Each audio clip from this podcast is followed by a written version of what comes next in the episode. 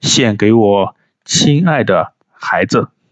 《岳飞传》讲完了，感谢各位小朋友与大朋友的支持与喜欢。《岳飞传》是我在工作之余改编完成的第一部作品，有很多不足之处，谢谢大家的包容与支持，谢谢大家的批评与指正。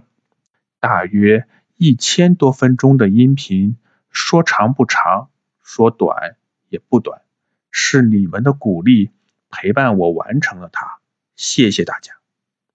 岳飞是我国著名的民族英雄，岳家军的故事可以说家喻户晓，深深的影响了很多人。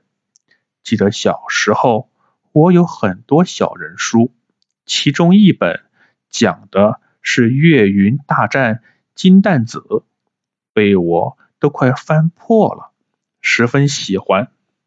上了初中，小人书已经无法满足我对岳家军故事的渴望了。我拥有了一本《岳飞传》，是清代钱财版的。虽然那时我还看不太明白。但里面精彩的情节深深的吸引了我，每天放学写完作业就是抱着读，被张邦昌、秦桧的所作所为气得咬牙切齿，也为岳家军的每一次胜利欢呼雀跃。杨再兴命丧小商河，曾让我扼腕叹息；岳飞大战爱华山。曾让我热血沸腾。有了孩子之后，每天的睡前故事成了必修课。我试着把这些故事讲给他听，用他能听得懂的语言。我发现他同样听得津津有味，每天都要缠着我来一段。可以把这个故事讲给我的小朋友们听吗？有一天，孩子对我说：“妈妈说，好东西要和小朋友分享。”是啊，这真是个好主意。我们商量后决定把《岳飞传》的故事录下来，传到网上，希望更多的小朋友能听到、喜欢。用了两年多的时间，我完成了这件事。谢谢大家。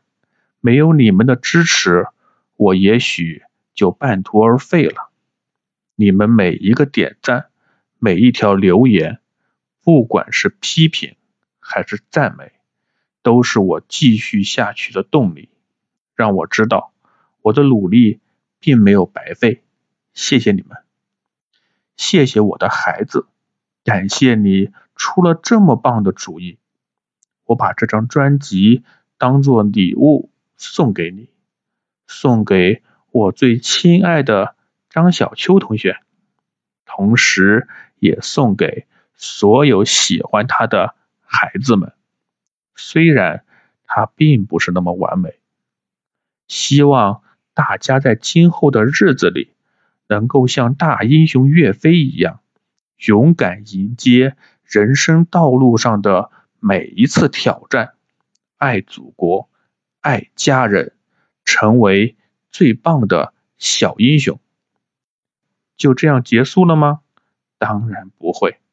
后面张小秋故事会将开启新的专辑，继续把更好听的故事献给大家。欢迎大家继续关注张小秋故事会。